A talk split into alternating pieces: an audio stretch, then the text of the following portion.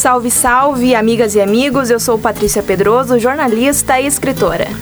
Olá, amigas e amigos. Eu sou Tarcísio Zimmermann, sociólogo, educador popular e militante social. Sejam todas e todos muito bem-vindas e bem-vindos ao nosso segundo podcast Esperançar Brasil. Mas, Tarcísio, antes de começar esse segundo episódio, nós precisamos agradecer as tantas e tantas pessoas que curtiram, comentaram e compartilharam o nosso primeiro episódio. Eu também quero agradecer, Patrícia.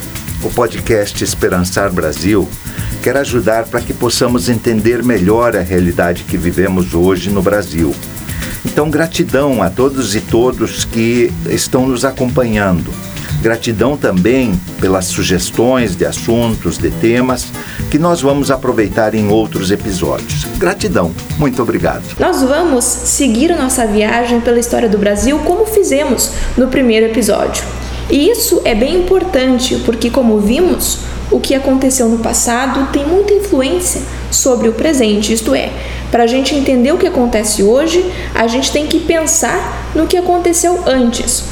Em nosso primeiro podcast, que falamos do extermínio e morte sistemática de comunidades indígenas pelos exércitos de Portugal e Espanha e bandeirantes, falamos da crueldade dos 300 anos de escravidão negra no Brasil, que o nosso país foi o último do mundo a ter uma lei que proibisse a escravidão, de que os escravos foram libertos e literalmente jogados nas ruas sem qualquer amparo. Falamos, Patrícia, como se criam muitos dos preconceitos que pessoas têm contra negros e indígenas. E lembramos o fato de que o Brasil nunca teve uma política de reforma agrária de verdade, algo que todos os países do mundo fizeram para se desenvolver, crescer e distribuir as riquezas. Lembramos que o presidente Getúlio Vargas e João Goulart, que eram a favor do povo trabalhador e que fizeram muito por essa classe, foram perseguidos e acusados de corrupção. Getúlio Vargas foi levado ao suicídio e João Goulart sofreu o golpe civil-militar. Bem, nós chegamos até aqui, até o golpe civil-militar de 1 de abril de 1964. Como vamos seguir hoje, Tarcísio? Patrícia, a gente falou que hoje iríamos responder aquela pergunta que tu fizeste de como nosso povo e nosso país chegou a uma situação tão difícil e tão desesperadora, com tanta fome, tanto desemprego e tantas mortes como a gente vive hoje. Sei que muita gente espera essa resposta, porque muitos me fazem essa mesma pergunta. Dizem, mas o que aconteceu com o Brasil? Mas o problema é que a resposta está na nossa história e nós só chegamos até o golpe de 64 que tirou João Goulart da presidência. E esse é um tema de grande importância para a gente entender o que acontece no Brasil. E eu queria te propor que a gente falasse sobre a ditadura civil-militar de 1964. Perfeito, Tarcísio. Vamos ver até onde chegamos hoje. E a primeira coisa que eu queria que tu explicasse é por que tu chamas a ditadura de 1964 ah, de ditadura civil-militar e não só de ditadura militar como, como muitos dizem. Essa é uma boa questão, mas é simples de responder.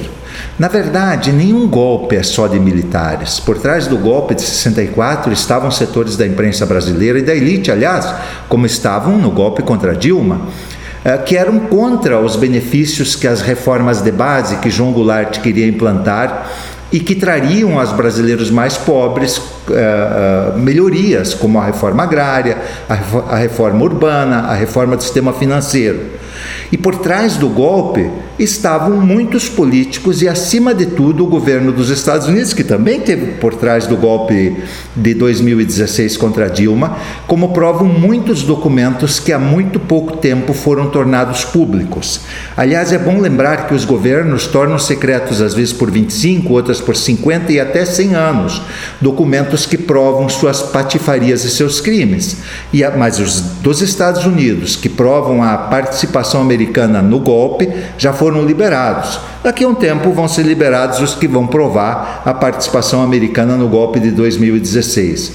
Então, sim, junto aos militares golpistas estava o governo americano, a maioria da grande imprensa do país e os ricos que queriam acabar com um governo que era a favor uh, das pessoas mais pobres e que tinha muito apoio popular. Então a culpa da ditadura não foi só dos militares.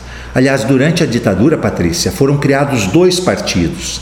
A gente dizia que um era o partido do sim, senhor, e o outro era o partido do sim, porque ele não era, na verdade, oposição. O partido do sim, senhor era o maior e chamava Arena, que depois mudou um monte de vezes de nome, mas que hoje se chama de PP, ou Progressistas, e o, nosso, e o genocida que preside o país está indo para ali. Na verdade, ele vai se reencontrar da onde ele nunca devia ter saído. O outro, o partido do Sim, era o MDB, que depois se chamou PMDB e que hoje volta a ter novamente o nome de MDB.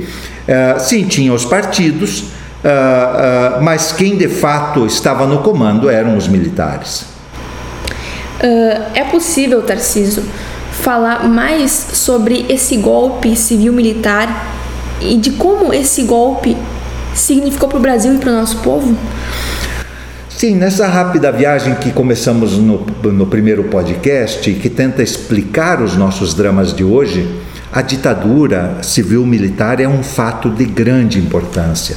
Primeiro, porque interrompeu um governo que queria distribuir as terras, as riquezas e o poder.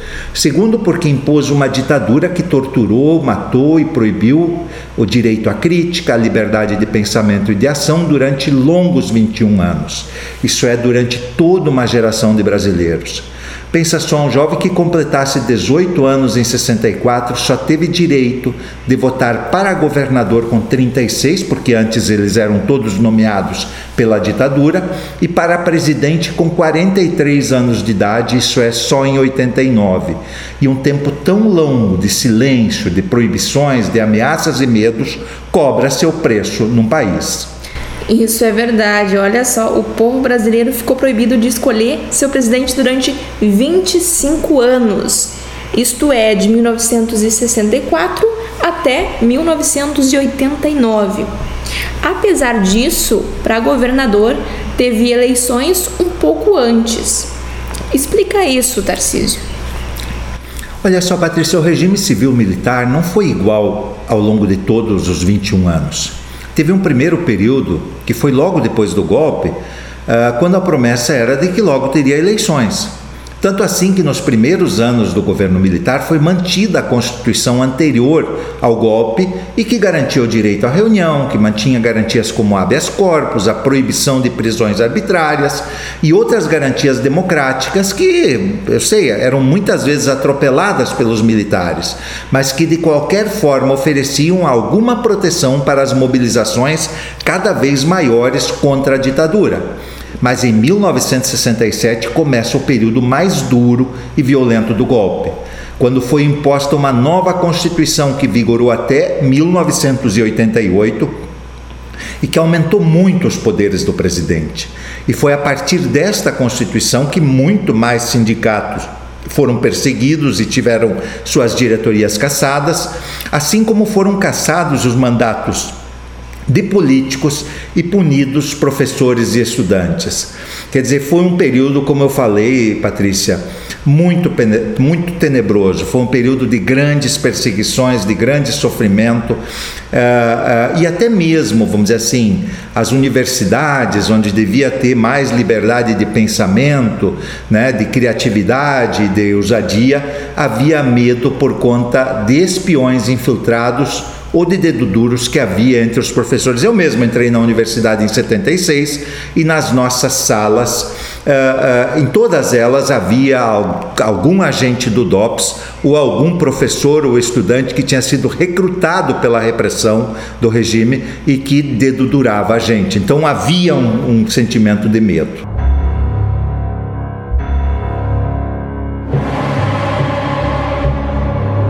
Que coisa horrível, que tempos difíceis, pessoas com medo, pessoas proibidas de criticar o governo e ainda tem gente que hoje ainda defende a ditadura. Pode isso? Pois é, Patrícia, não saber a história, não saber o que aconteceu no passado pode levar muita gente ao erro. Mas falta falar ainda o pior.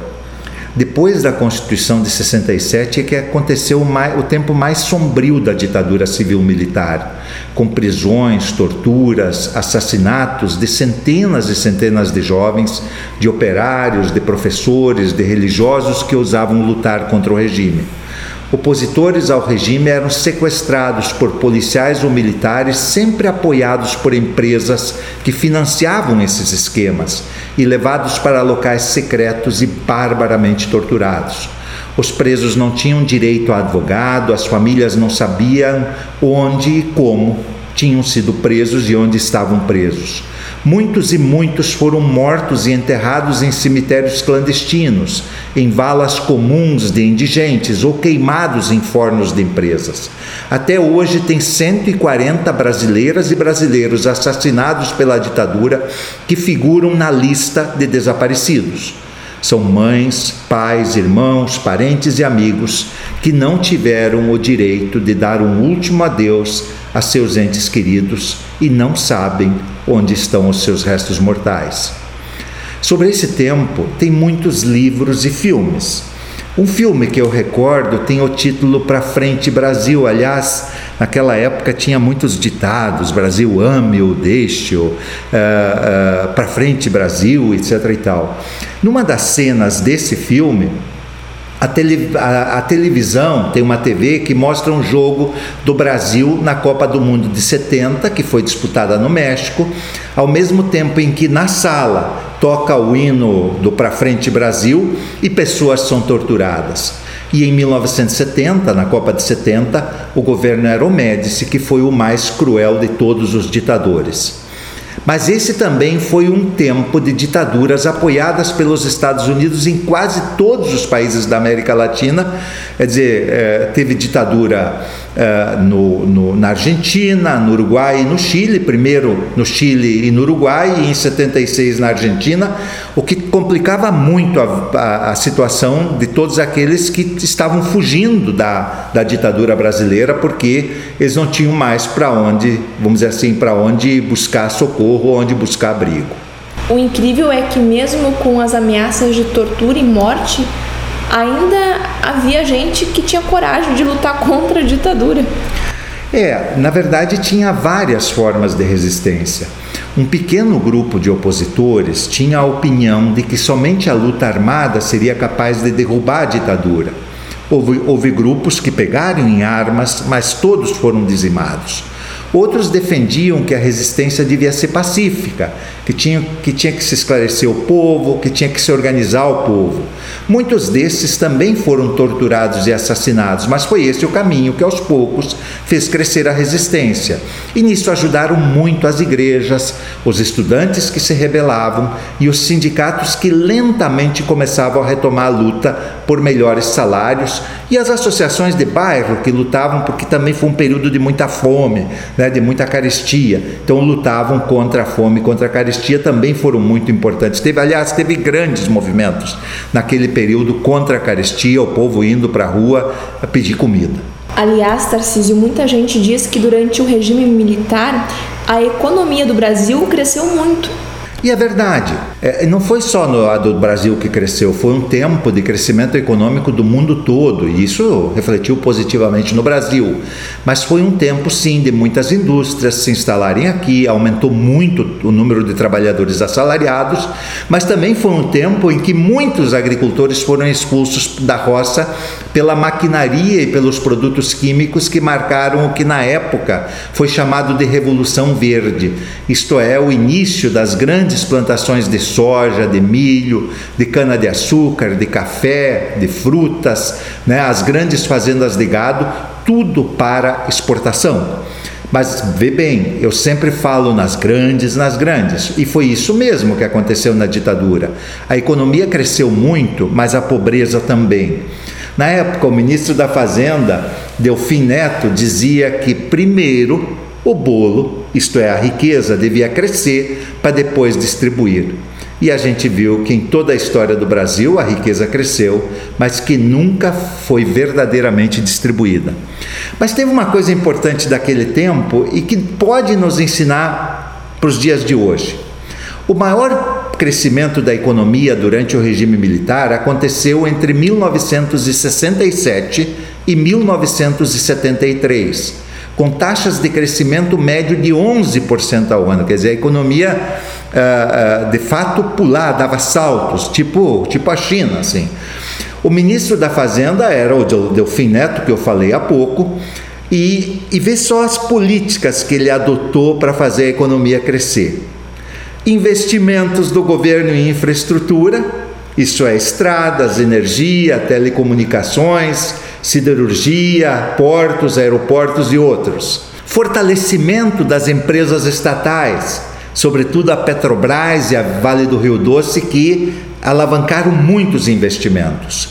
Crédito a juros mais baratos para que as empresas uh, e os consumidores pudessem produzir, quer dizer, os consumidores consumir, as empresas produzir. E grandes investimentos em moradia popular e grande apoio às exportações.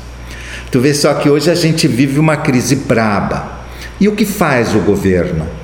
Não investe, porque depois do golpe de 2016, que caçou a Dilma, inventaram uma estupidez chamada teto de gastos, que dificulta investimentos que são fundamentais para que o país possa crescer e gerar empregos.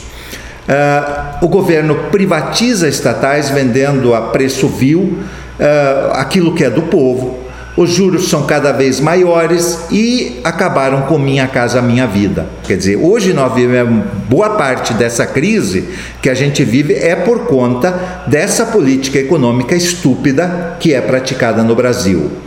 Mas voltando uh, para a história, entre 64 e 85, durante o período da ditadura, o Brasil se modernizou, mas aumentou a desigualdade social, a repressão política e também a inflação e a dívida externa, que depois cobraram um preço muito alto na redemocratização.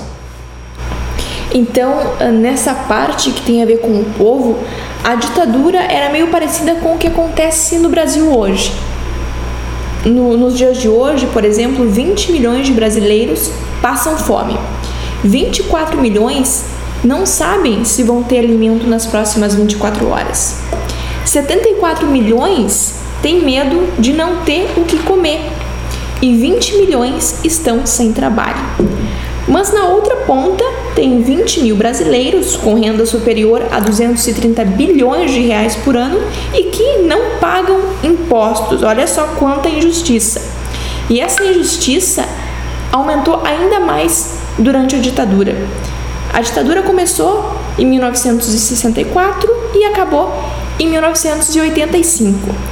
Como foi isso? O que fez com que a ditadura terminasse? É, como eu falei, sempre teve resistência.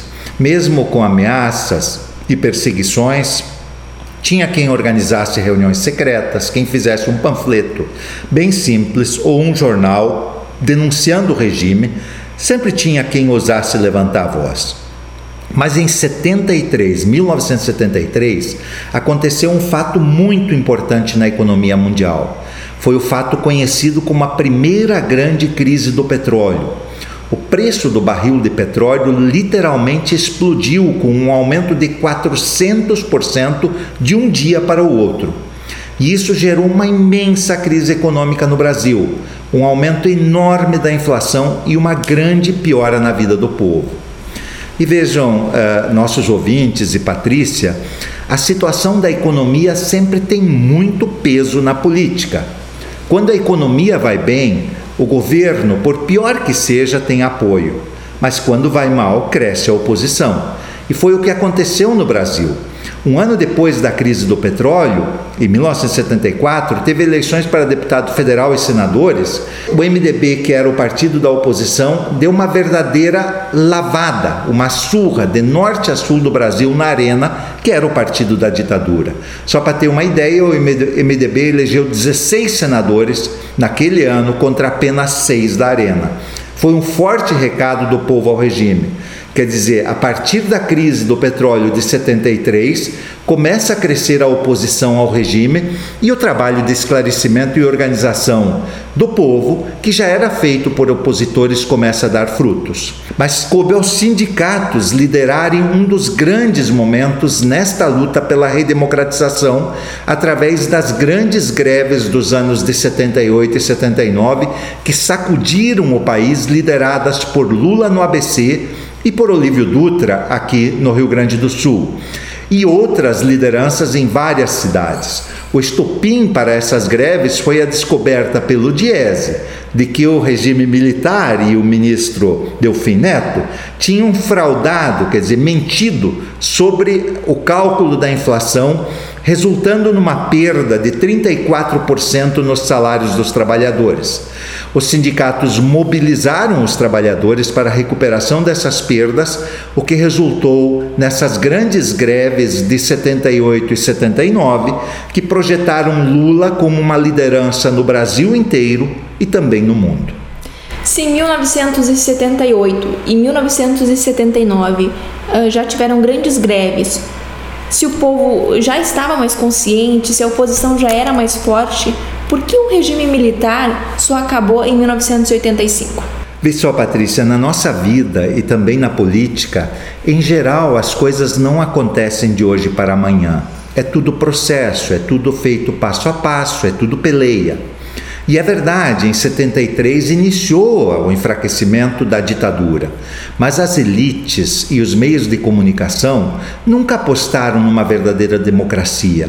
Por isso tudo era negociado, a abertura foi lenta e gradual, os torturadores nunca foram condenados, as grandes falcatruas e roubos daquele tempo foram varridos para baixo do tapete.